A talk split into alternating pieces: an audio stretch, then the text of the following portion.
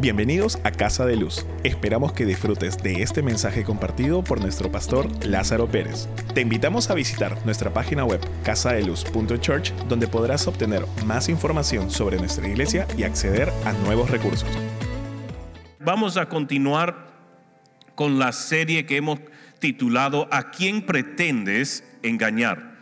¿A quién pretendes engañar? Y hoy quiero poder traer a conciencia y poder traerle una palabra que va a posible sacudir a algunos, confrontar a otros, eh, posible traer el temor de Dios a otros, posible ofender a algunos, pero nunca es mi intención ofender, chancar o aplastar, sino traerle en amor la palabra de Dios.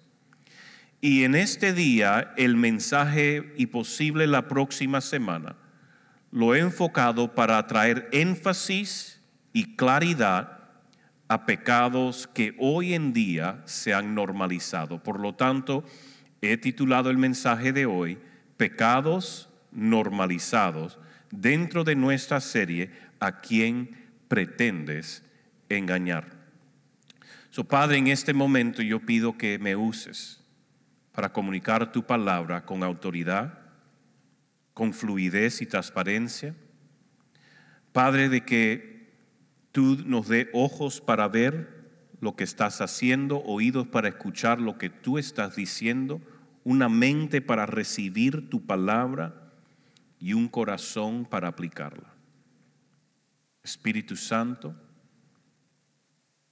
yo reprendo cualquier distracción que el enemigo quiera traer a tu pueblo para no recibir y no aplicar tu palabra en el nombre de Jesús.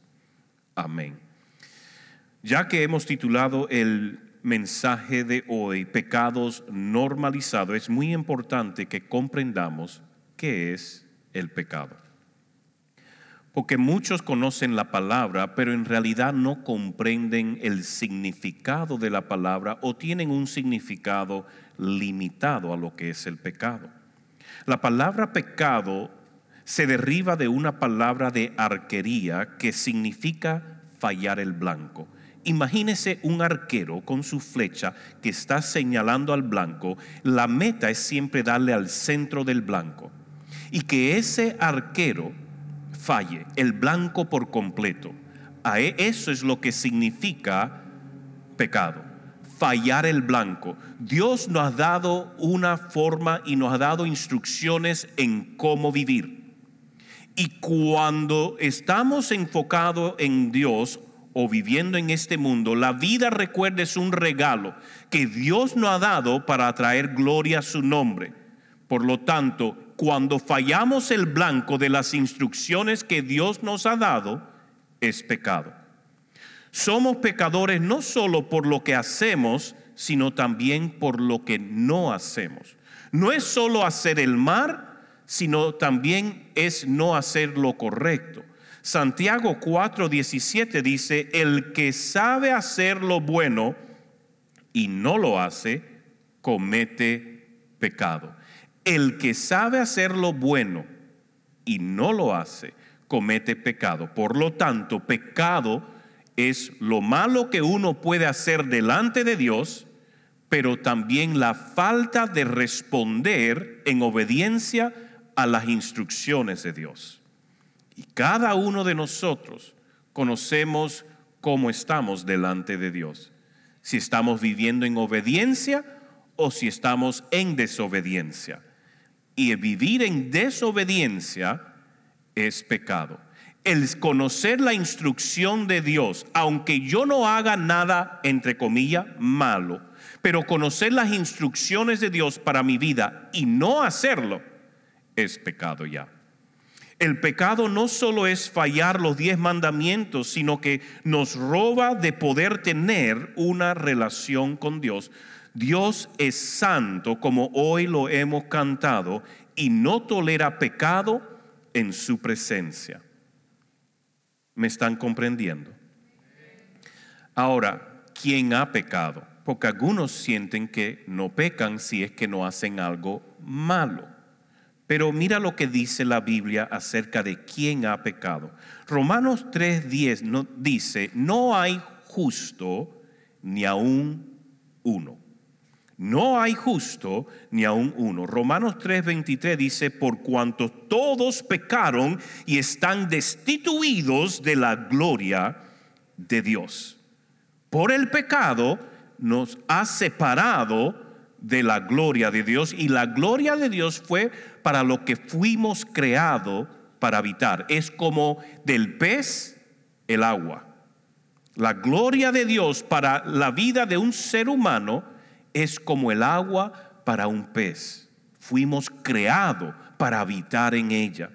Pero el pecado nos separa, nos eh, aleja de la gloria y de la presencia de Dios. Eclesiastés 7:20 dice, ciertamente no hay en la tierra hombre tan justo que haga el bien y nunca peque.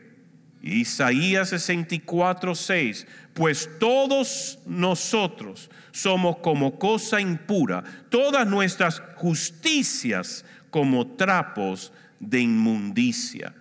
Todos nosotros caímos como las hojas y nuestras maldades nos llevaron como el viento. Todos, no dice alguno, todos somos pecadores.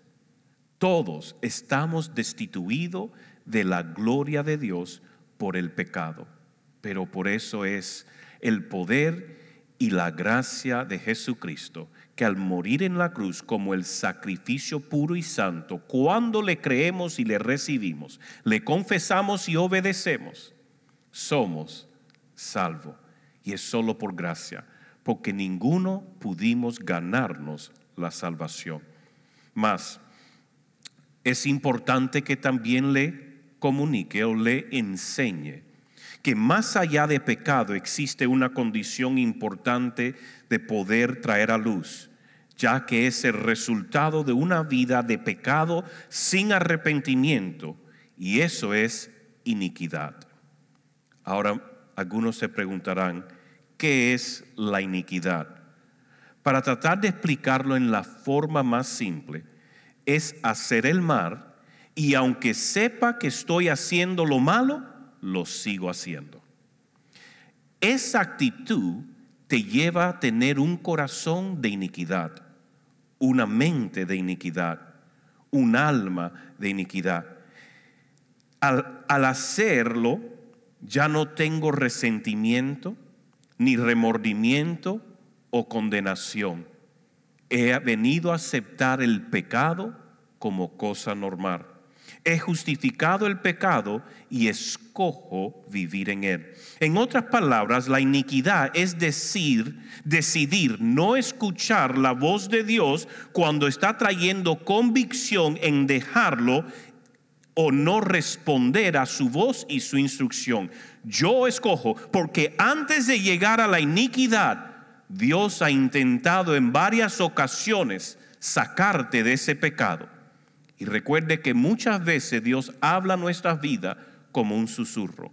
Algunas veces habla en voz alta a través de su pastor, o a través de un líder, o a través de un hermano, o a través de una prédica que escuchó en, en YouTube, o en alguna forma trae convicción a su corazón y usted apaga esa voz.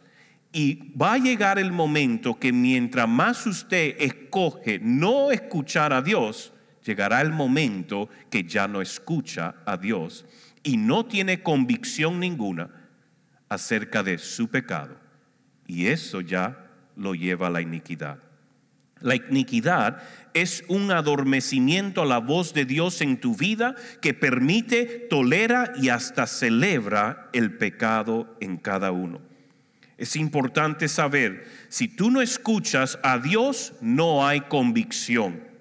Sin convicción no habrá arrepentimiento. Sin arrepentimiento no habrá vida eterna. Cuando vives en iniquidad, ya Satanás ni sus demonios te molestan trayendo condenación a tu vida.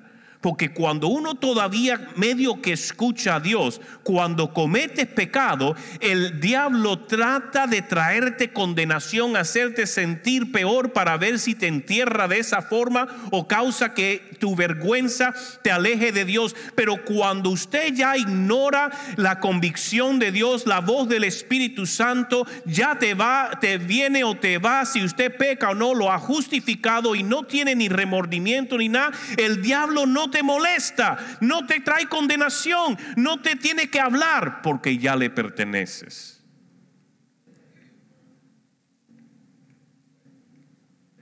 El diablo no tiene que molestar a los que le pertenecen.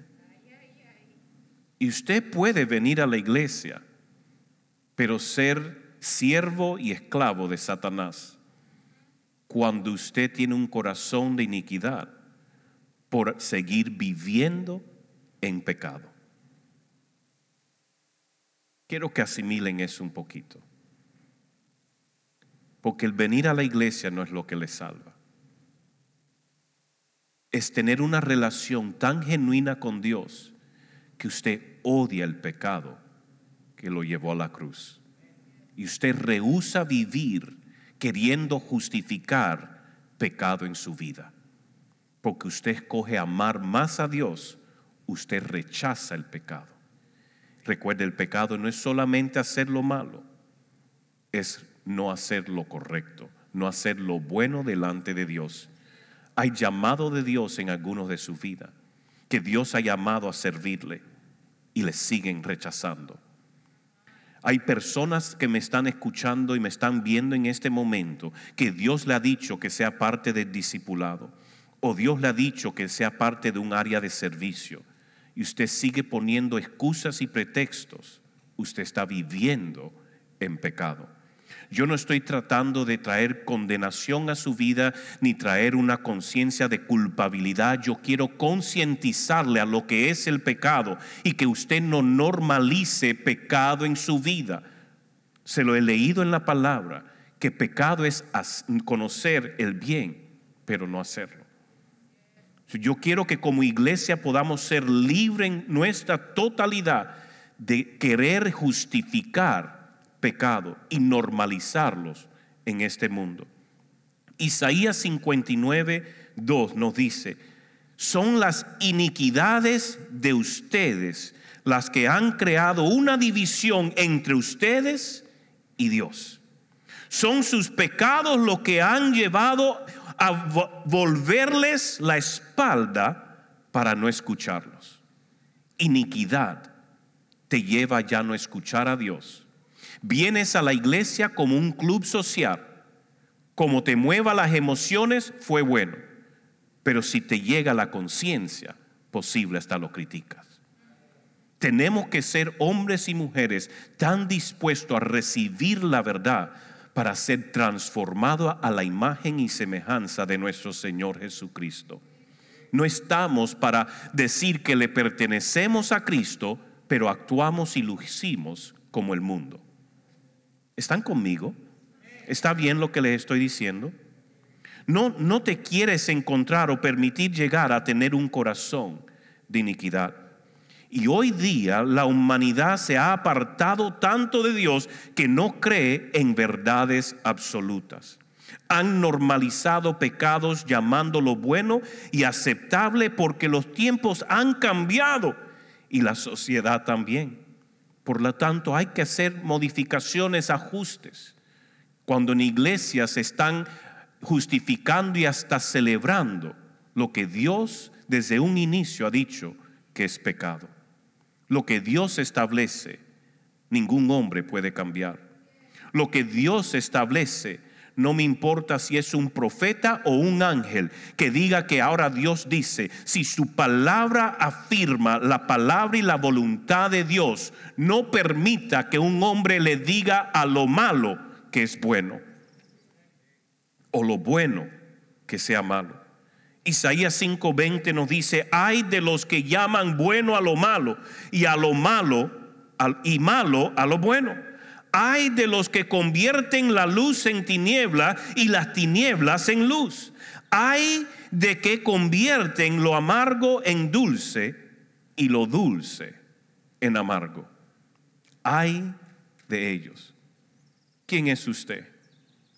El quien le dice las cosas de Dios como son y lo vive o quiere que Dios modifique su palabra, su voluntad y su santidad para aceptar tu iniquidad.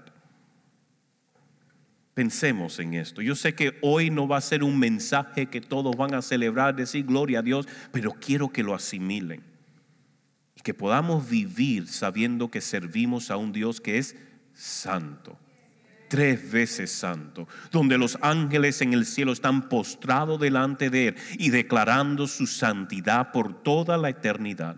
Y un día también estaremos, todos los que estamos presentes, delante de su presencia. Y también en esos momentos estaremos inclinándonos y diciendo, Santo, Santo, Santo. ¿Están conmigo? Hoy quiero presentarles dos tipos de pecados que el mundo y muchos en la iglesia han aceptado y normalizado, escogiendo vivir peligrando su eternidad, ya que mientras uno practica pecado, no heredará el reino de Dios. Gálatas 5, 19 al 21 nos dice, manifiestas son las obras de la carne, que son adulterio, fornicación, inmundicia, lujuria, idolatría, hechicerías enemistades, pleitos, celos, iras, contienda, divisiones, herejías, envidias, homicidios, borracheras, orgías y cosas semejantes a estas. En cuanto a esto, os advierto, como ya os he dicho antes, que los que practican tales cosas no heredarán el reino de Dios. Ahora, pecados normalizados lo voy a continuar hoy. La próxima semana vamos a ver unos más. Pero hoy quiero hablar de sexo fuera de matrimonio. Sexo fuera de matrimonio. Es un gran pecado que hoy se practica mundialmente, especialmente en las Américas y Europa y en muchas otras partes del mundo. Sexo fuera del matrimonio es pecado. El sexo es, entiendan algo, el sexo es bueno, es agradable, es santo delante de Dios. Pero, y es un pero enorme, de todo mayúscula, pero, pónganme ahí en el chat, pero, pero, díganme aquí en el, en el, en el centro, pero el sexo es bueno, es agradable, es santo delante de Dios, pero fuera del marco matrimonial es pecado. El sexo fuera del matrimonio se da de dos maneras. Número uno, fornicación. Fornicación. Fornicación es el sexo que practica sin estar casado. Lo leímos en Gálatas.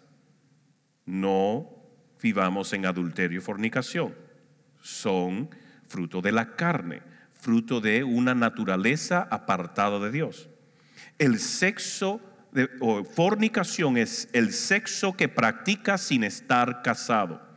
¿Cómo justifican las prácticas de, de, este pecado? ¿Qué argumentos usan las personas hoy en día para practicar y normalizar este pecado? Número uno, hoy en día necesitan la experiencia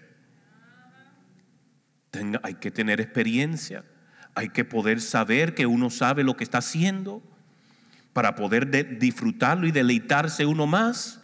hay que tener experiencia, so, vamos a fornicar. Gran mentira del enemigo que usa para seguir normalizando. Esta es una que tú vas a ver. Diga conmigo, tú vas a ver. Mire, una que yo he escuchado con tanta regularidad, ¿por qué las personas fornican? Que es matrimonio fuera, es, es sexo fuera de matrimonio, es hay que saber si somos compatibles. Compatibilidad, pastor, es que no podemos casarnos. ¿Y qué si no somos compatibles? Usted sabe que lo, que lo más importante en un matrimonio de asegurar que es compatible es tu espíritu y tu alma.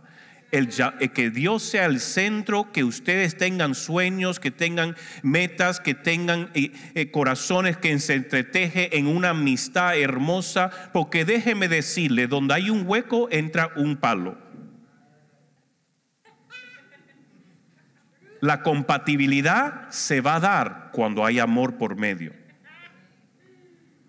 Pero, ah, pastor, es que yo no sé si va a ser posible que si es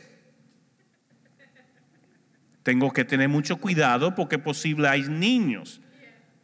Yo tengo que tener cuidado, pero escúchenme bien, esa es una mentira del diablo. Y cuando usted quiere formar primero una relación en la carne para ver si es compatible, ahí ya usted después que edifica en la carne, que es la forma más débil de establecer una relación, la forma más débil, la forma más pequeña, lo más insignificante. De ahí usted quiere edificar las emociones y el alma, poder unirnos. Y después de eso, que el espíritu es lo más grande, lo más importante que puedan tener compatible, tratan de ponerlo sobre la fundación que establecieron de sexo, todo se va a derrumbar. Porque tienen una fundación pequeñita que tiene que sostener el alma que es más grande, importante, y el espíritu aún más grande.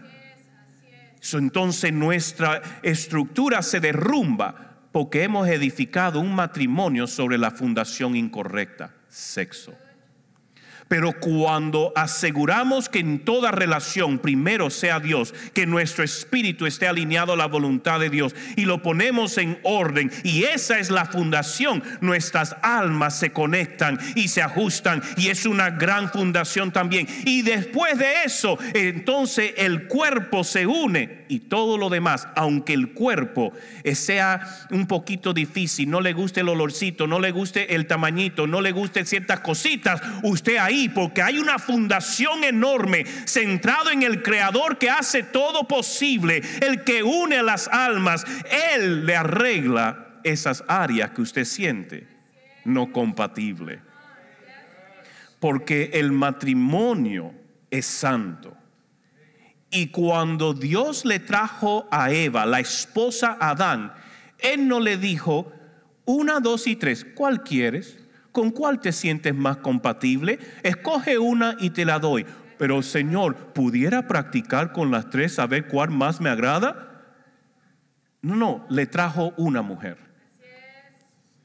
Cualquier perverso, cualquier poco hombre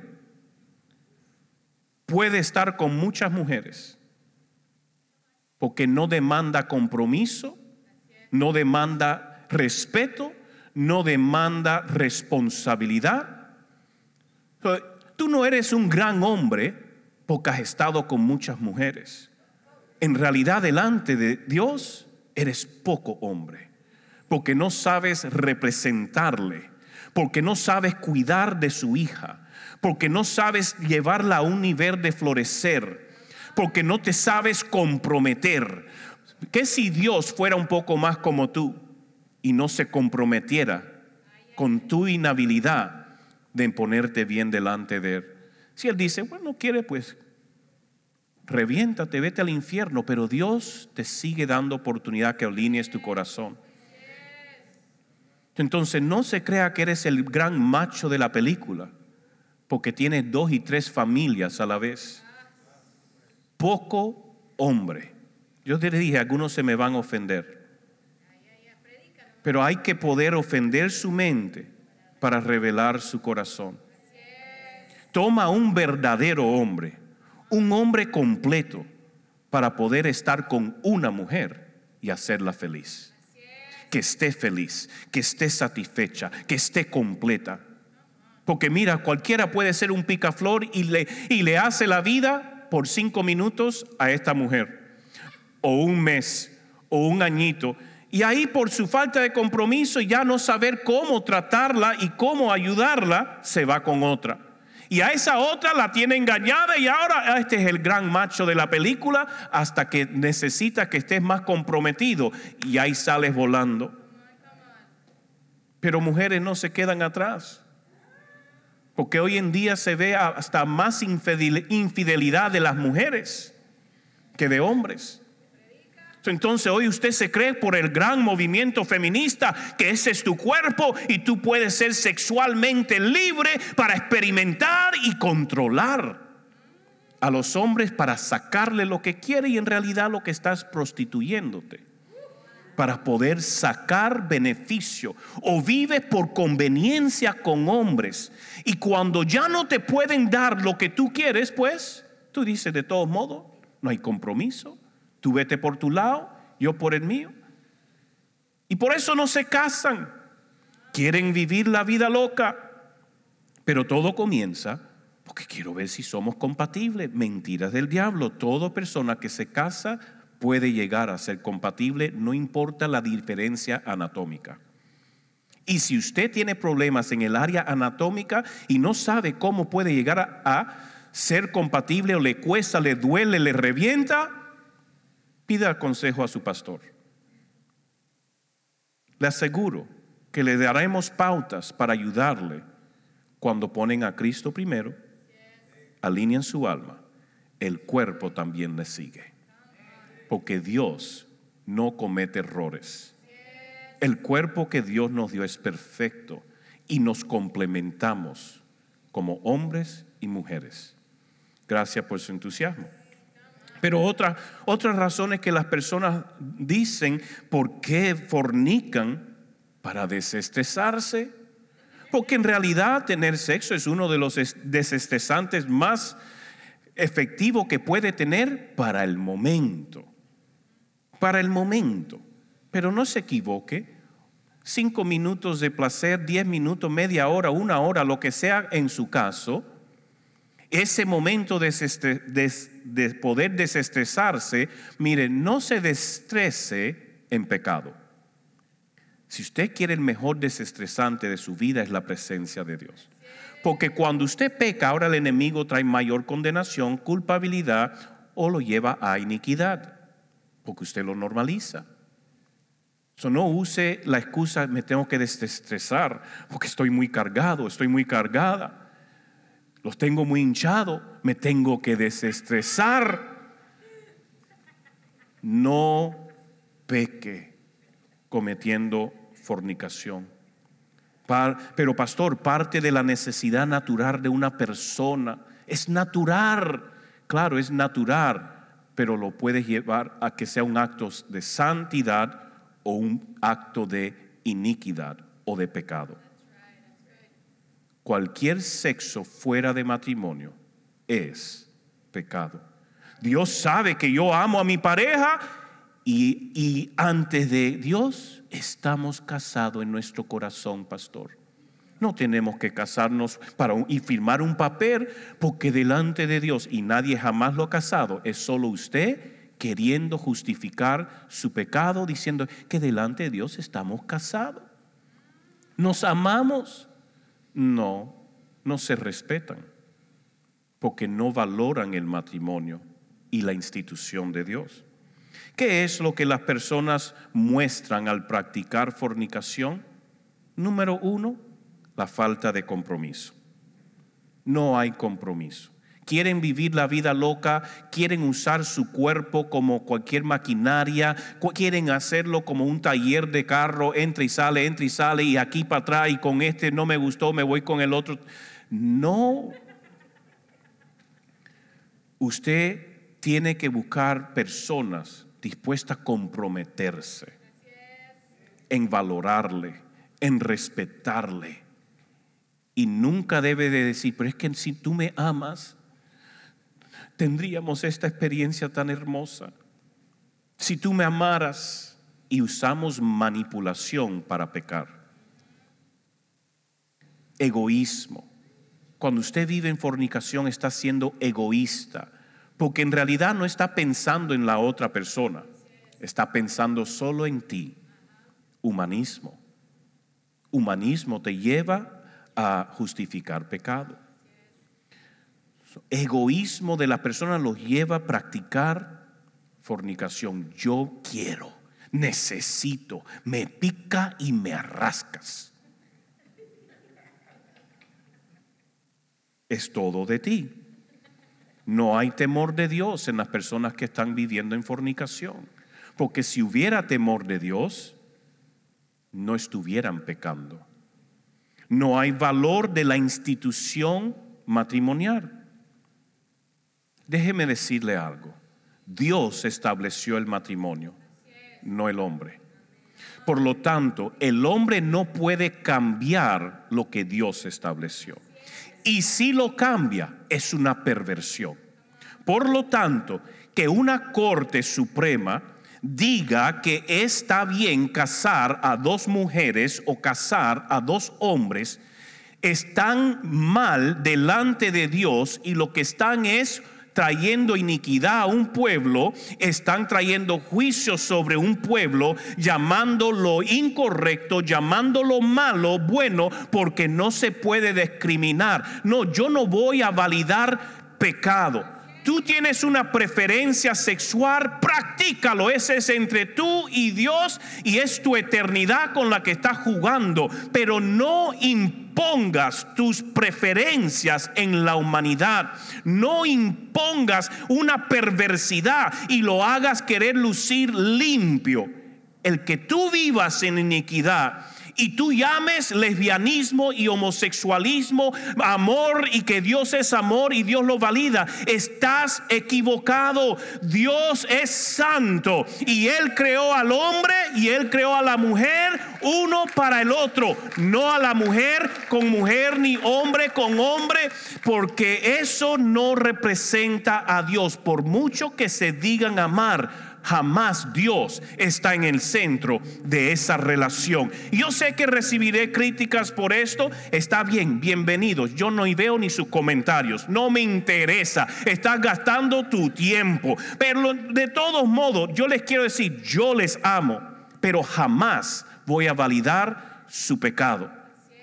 Jamás llamaré lo incorrecto, lo malo, lo perverso o el pecado como cosa buena o santa. El que el universo lo acepte no significa que está bien si Dios no lo estableció.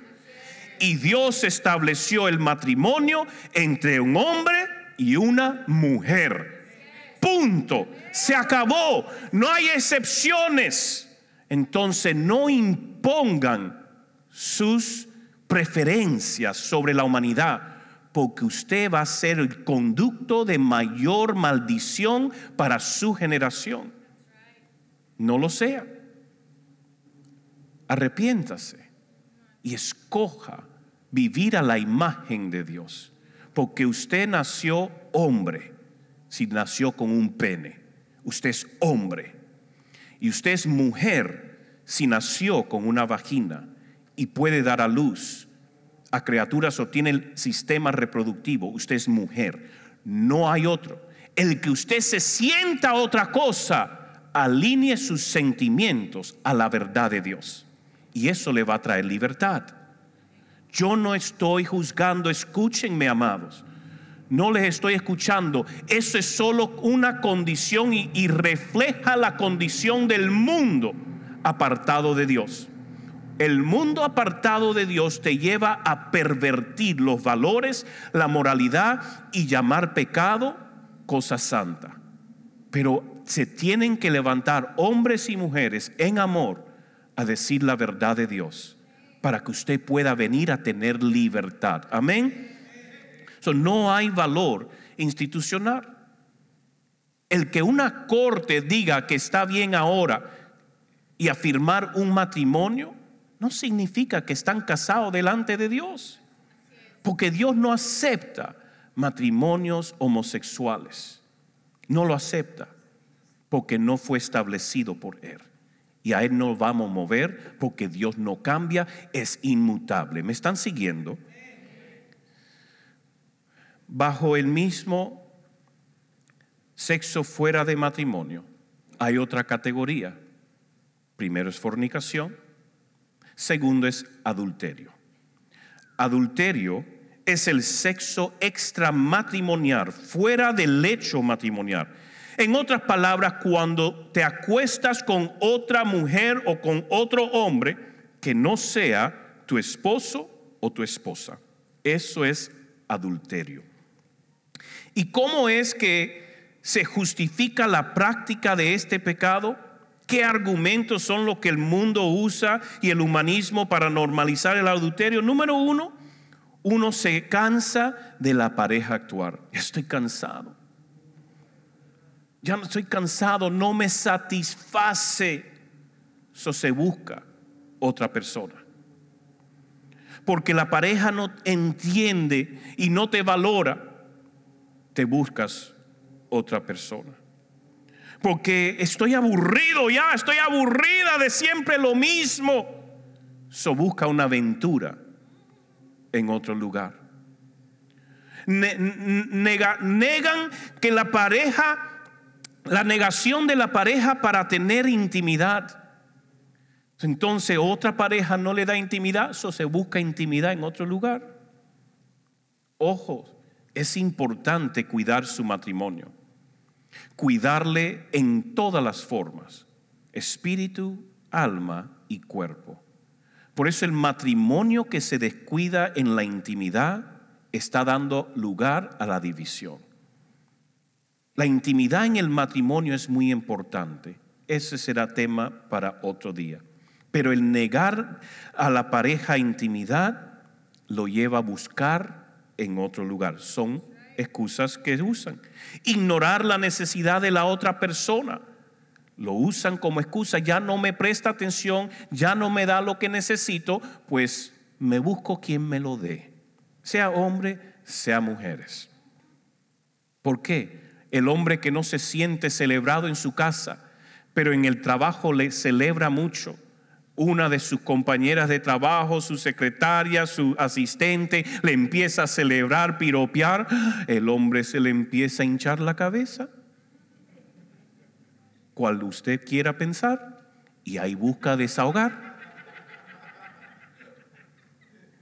Porque en su casa está yendo a una bruja que siempre le está renegando, criticando, protestando, mientras en el trabajo tiene un demonio vestido de ángel queriendo traer división y reventar un matrimonio.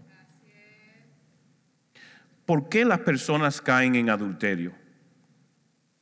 Necesidades físicas, soledad, sentirse deseado, experimentar cosas que no haría con, con su pareja, pero lo puede hacer con otra. Son razones por qué les lleva adulterio. Pero mira lo que dice 1 Corintios 6, 9. ¿Acaso no saben que los injustos no heredarán el reino de Dios? no se equivoquen, ni los fornicarios, ni los idólatras, ni los adúlteros, ni los afeminados, ni los que se acuestan con hombres. Y añadir, o mujeres que se acuestan con hombres. Que diga, mujeres que se acuestan con mujeres. Corrección. Ningún tipo de sexo extramatrimonial perverso o homosexual lesbianismo no heredarán el reino de Dios. Los que practican tales cosas. ¿Y qué pasa con los que conviven? Porque en la iglesia hoy en día, si tú miras las iglesias en todo el Perú, en las Américas, hay muchos que conviven. Y rehusan casarse o ponen ciento una excusa, pretextos para justificar la convivencia. Los convivientes están viviendo en pecado. Si ninguno de los dos están casados son y son solteros, están fornicando. Si uno de ellos está todavía casado, están conviviendo y no han formalizado un divorcio, no solamente están fornicando, pero también están adulterando. No hay forma de justificar la convivencia. No hay forma de justificar la convivencia. Mírenme bien, no se puede justificar la convivencia y decir que usted ama a Dios. Personas que conviven por años sin casarse han decidido desobedecer abiertamente a Dios y vivir en pecado. Si están conviviendo, eliminen el pecado de su vida, cásense o sepárense. Pero no convivan, no estén teniendo sexo, porque es pecado que le va a llevar a perdición. No lo puede justificar, jamás será justificado. Y yo he escuchado, pero pastor, es que no entiendes mi historia. Ya llevamos 10 años, 15 años, 20 años, 30 años juntos, pastor. No es tan fácil. O es tan fácil como decir, no te lo entrego más hasta que nos casemos. Pero cuánto amas a Dios más que te arrasque la picazón. Mucho le gusta más que le arrasque de lo que ama a Dios. Entonces, ¿realmente amas a Dios? ¿Realmente valoras a Dios? ¿Realmente valora el sacrificio de la cruz? Yo no creo que le honras si sigues conviviendo. Les digo en amor, familia, porque el pecado te llevará al infierno. ¿Y de qué te sirve estar en la iglesia? Sentirte que estás bien con Dios, pero sigues practicando pecado y ese pecado te llevará a una eternidad en el infierno. Estás viviendo engañado. Por eso la serie, ¿a quién pretendes engañar? Porque no a tu pastor, y mucho menos a Dios. Te estás engañando tú. Ordena tu vida rehúsa convivir. Traigan orden. Y si esa persona que dice que tanto te ama y ya llevan tantos años juntos, ¿qué causa que no se casen? Problema judicial, arréglenlo. Y aseguren de no tener sexo hasta que se arregle. Problema entonces, si no es judicial, ¿qué es? Falta de compromiso. Entonces, ¿para qué quieres estar con alguien que teme comprometerse delante de Dios y la ley contigo? Que ordene su corazón, pero valórese lo suficiente de decir, hasta aquí hemos practicado pecado, porque yo escojo amar a Dios más de lo que te amo a ti. Yo escojo amar a Dios más de lo que me gusta que me rasques. Yo escojo amar a Dios más que seguir en iniquidad.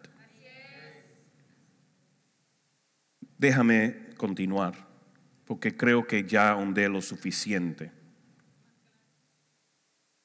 Otro nivel de pecado que hoy se está normalizando es aborto. Aborto Existen movimientos y argumentos en favor del aborto desde ya algunas décadas y cada vez la voz de las personas que empujan a legalizar el aborto es más fuerte. Lo vemos en las diferentes naciones, las mujeres que salen a la calle clamando por los sus derechos, el movimiento feminista diciendo que es su cuerpo y hace como le da la gana. Pero sabe que muchos cristianos, sin darse cuenta, han normalizado el aborto.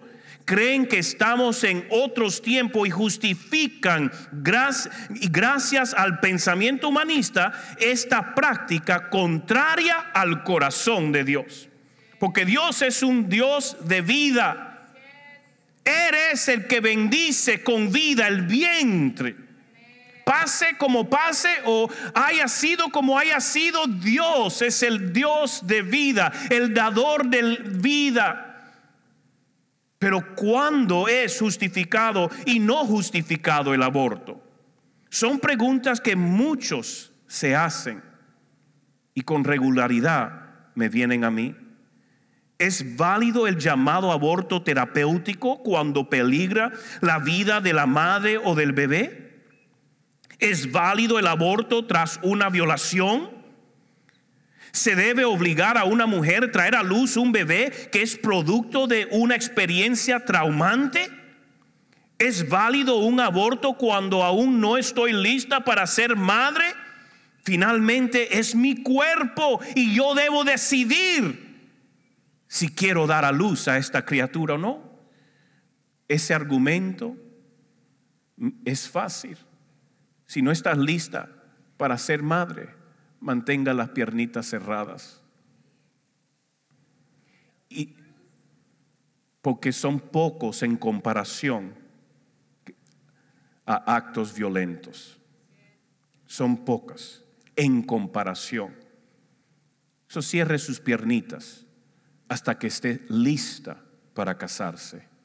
Varones, manténgalo en su pantalón si no está listo para ser padre. Porque poco hombre es el que preña y le dice aborta, porque no estoy listo, yo no puedo. Poco hombre es el que carga a una mujer y nunca la atiende. Nunca se responsabiliza. Pero es lo que pasa en una sociedad que se ha apartado de Dios, queriendo normalizar el pecado. Empiezan a querer matar el producto de lo que debe ser un acto de amor. Entonces, si usted cae embarazada, usted embarazó y usted busca eliminar, nunca fue amor lo que usted compartió, sino un acto plenamente carnal y usted ahora por ese acto carnal debería rendir cuentas y debería ser responsable y no matar la vida que Dios traje, trae al mundo. El mundo ha tratado de justificar el aborto por fines terapéuticos, por violación, por control natal han creado la pastilla del día siguiente con, los, con, el pensamiento inofensivo que no existe vida, solo células en formación. No estamos matando. En el momento que esas células se unieron, ahí hay vida. Porque la célula que no tiene vida se expulsa automáticamente. Por lo tanto, si esas células no son orgánicas o naturalmente expuestas, eh, no se expulsan naturalmente, es porque están llenas de vida. No trate de justificarlo. Hijita, tómate este, este juguito. Hijita, tómate esta, esta poción que te preparó mi amiguita, mi amiguito. Te vas a sentir mejor. Vas a ser responsable. No estás haciendo nada malo. De todos modos, solo ha sido uno, dos o tres días. No hay problema porque no hay vida. Mentira del diablo. Células unidas, células de vida. Ay, ay, ay. Yo sé que lo siento. Corazones que están haciendo, pero alguien póngame un corazoncito en Zoom, alguien hágame algo porque me estoy sintiendo con una presión aquí arriba trayendo este mensaje. Todos están de acuerdo que los abortos terapéuticos son válidos por la salud de la madre o por la salud del feto. Muchos lo dicen, sí, hay que abortar porque la madre peligra o el bebé peligra, hay que abortar. muchos dicen, sí, ya han llegado a aceptar para tratar de legalizar en alguna forma. La intención de este día no es dar respuesta a todas las preguntas, porque nos llevaría mucho tiempo, pero sí les diré algo. La verdad es que el 99 algo por ciento de los casos no habría por qué abortar son pocos los casos que, en que las vidas corren riesgos, ni en caso de violación. Los casos que son excepciones no justifican el legalizar el aborto y el como cristianos jamás deberíamos ser o usarlo como una opción.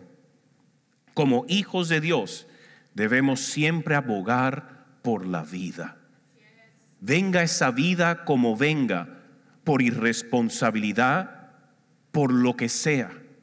No debemos quitar vida, debemos abogar por la vida. Pero pastor, es que nuestra hija no está listo para esto.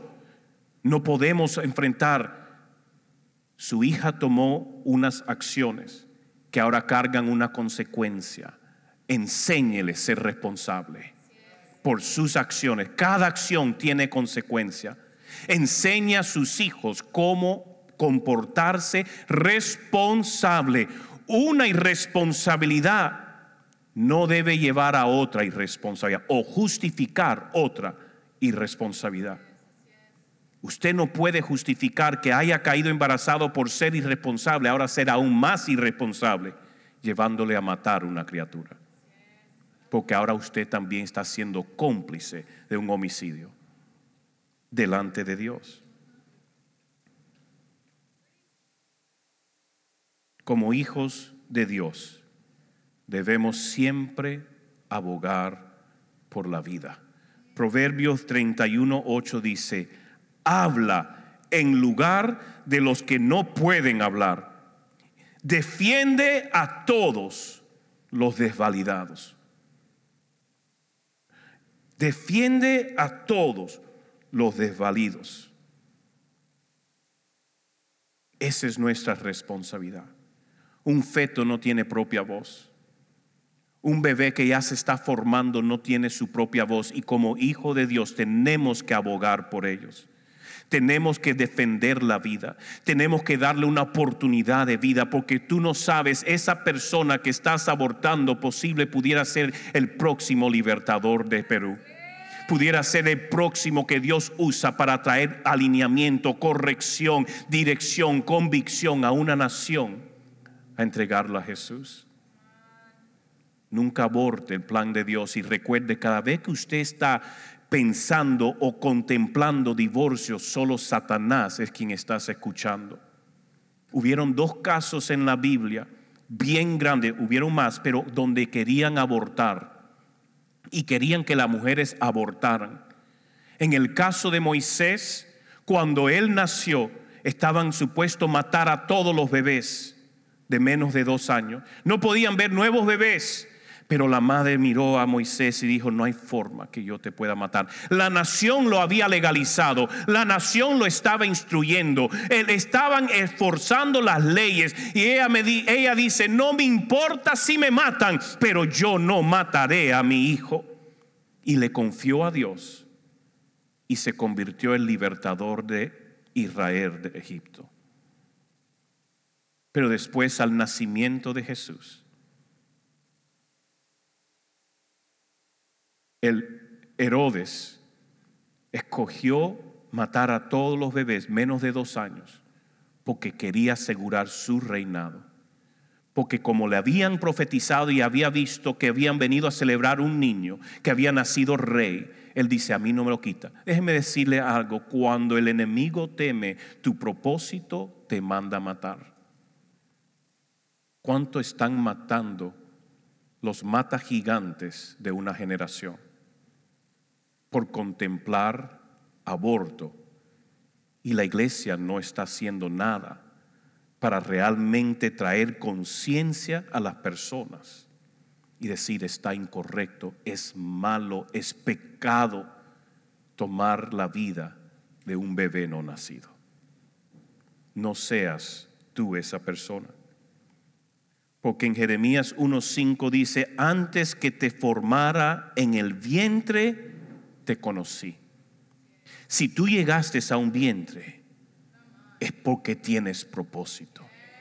Pero pastor, ¿qué si es una violación? No lo mates, la criatura no tiene culpa de ese acto atormentado, de, de, trastorno, de trauma. Dios no tiene culpa. Pero si no quieres verle el rostro todos los días, darlo en adopción. Porque a lo mejor se convertirá ese hombre o esa mujer que aboga por las mujeres violentadas, que va a ser el defensor de las mujeres violadas y va a levantar leyes para que eso no siga pasando.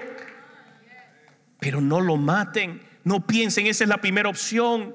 No, La criatura no tiene, pero yo le digo que esa criatura fue enviado por Dios porque Dios no está buscando tu disponibilidad, está buscando el vientre que ha hecho las cosas de una forma como fue creado para hacer, para hacer, para progenitar, para poder multiplicar y él sabe que él necesita mandar mata gigantes, hombres y mujeres que se levanten y él está confiando esa semilla en tu vientre que crezca Dios no está buscando si es popular socialmente, porque cuando Él vino sobre María y ella quedó embarazada, ella se convirtió la escoria de su generación. Ella se convirtió una mujer no, no, no vista, no respetada, no validada, murmurada. Los chismes corrían, era aislada. Ella tuvo que mantener mucha calma y mucha paz en su corazón y mucha intimidad con Dios, porque la sociedad le rechazó por ser una mujer no casada, pero ya cargando criaturas. ¿Tú crees que le creyeron? Dios fue quien me embarazó. Imagina una jovencita que hoy en día llegue y viene cargadita, pastor, Dios fue quien puso este bebé en mi vientre. Yo soy virgen, pastor. Yo nunca he tenido sexo. ¿Y cómo caíste embarazada? Dios. Déjeme decirle, chicas, esa excusa jamás la podrá usar porque eso fue un evento una vez en toda la historia, jamás se va a volver a repetir. Por lo tanto, esa historia nunca se va a creer porque solo vino un Salvador al mundo, Jesucristo, único y una vez. esa no la puede usar. Ya la tomaron y ya esa está eliminada del repertorio. Entonces, cual sea la razón, no aborten porque usted está viniendo en contra el deseo de Dios de traer un mata gigante a esta generación. Dele la oportunidad.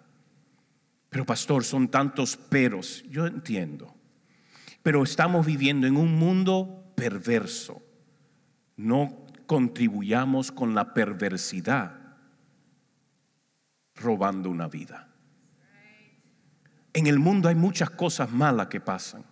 Estamos como ovejas dentro de los lobos, pero no significa que tenemos que actuar como los lobos.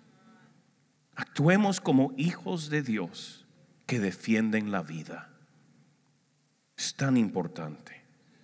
Si pudiéramos cerrar nuestros ojos, disculpe que me he extendido un poco. Espíritu Santo, he hecho lo mejor en comunicar el mensaje que me has dado para hoy.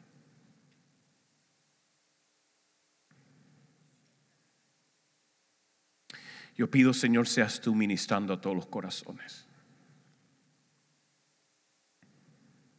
Yo pido, Espíritu Santo, que tú traigas convicción a cada uno de los que estén afectados por lo que hoy hemos plasmado.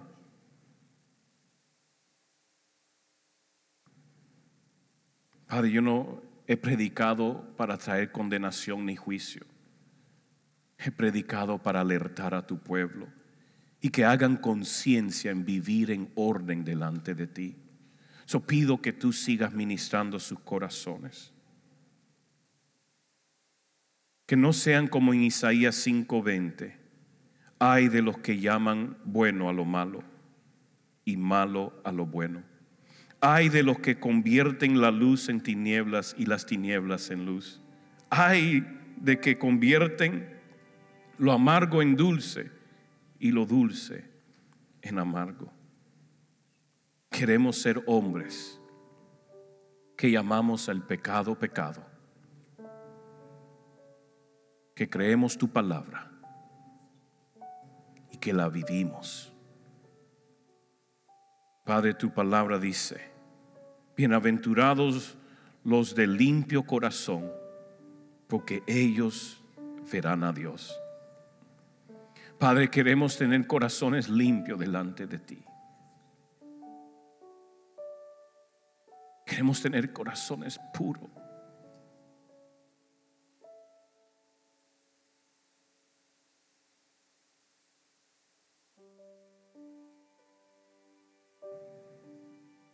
No queremos llamar lo malo bueno, no queremos vivir en pecado, no queremos mucho menos vivir en iniquidad. Porque tú nos has creado con un propósito, porque nos formaste en el vientre de nuestra madre. Y antes que nos formara, tú nos conociste. Y antes que naciéramos, nos santificaste. Y nos llamaste como profetas a las naciones. Padre, estamos porque es tu voluntad. Por lo tanto, Señor, nos arrepentimos de vidas pecaminosas.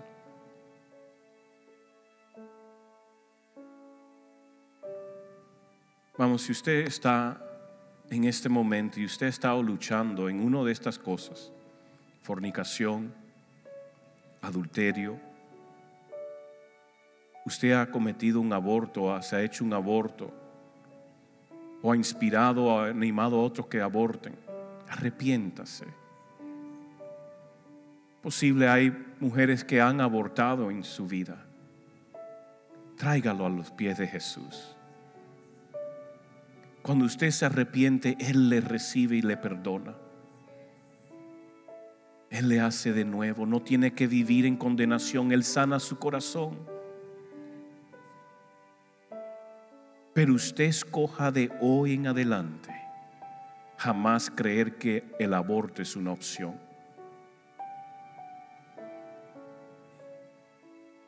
Que hoy en adelante todos escojan vivir en relaciones sexuales puras delante de Dios, que solo en el matrimonio.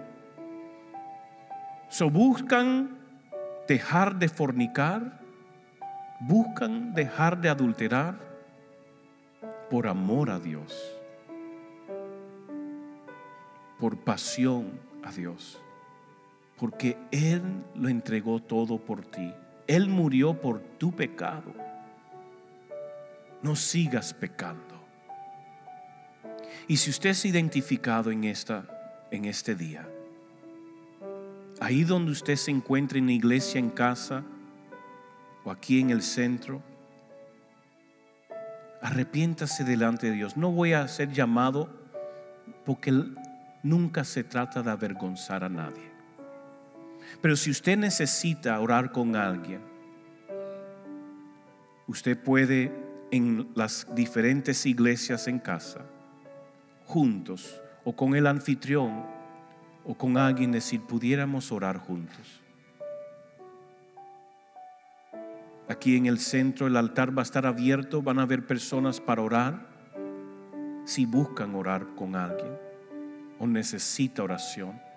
Nunca se avergüence de poder poner su vida en orden con Dios. Nunca se avergüence cuando usted escoge dejar el pecado, arrepentirse y ordenarse delante de Dios. Para eso está la iglesia para recibirle con brazos abiertos. Sí, recibimos los, los fornicarios, recibimos los adúlteros, recibimos los homosexuales, recibimos las lesbianas, recibimos las prostitutas, recibimos los ladrones, recibimos todos los que vengan en arrepentido y deseoso de ponerse a cuentas con Dios, porque Dios te ama y nosotros también te amamos. No somos nadie para juzgarte, pero nuestro deseo es que usted camine en obediencia a su verdad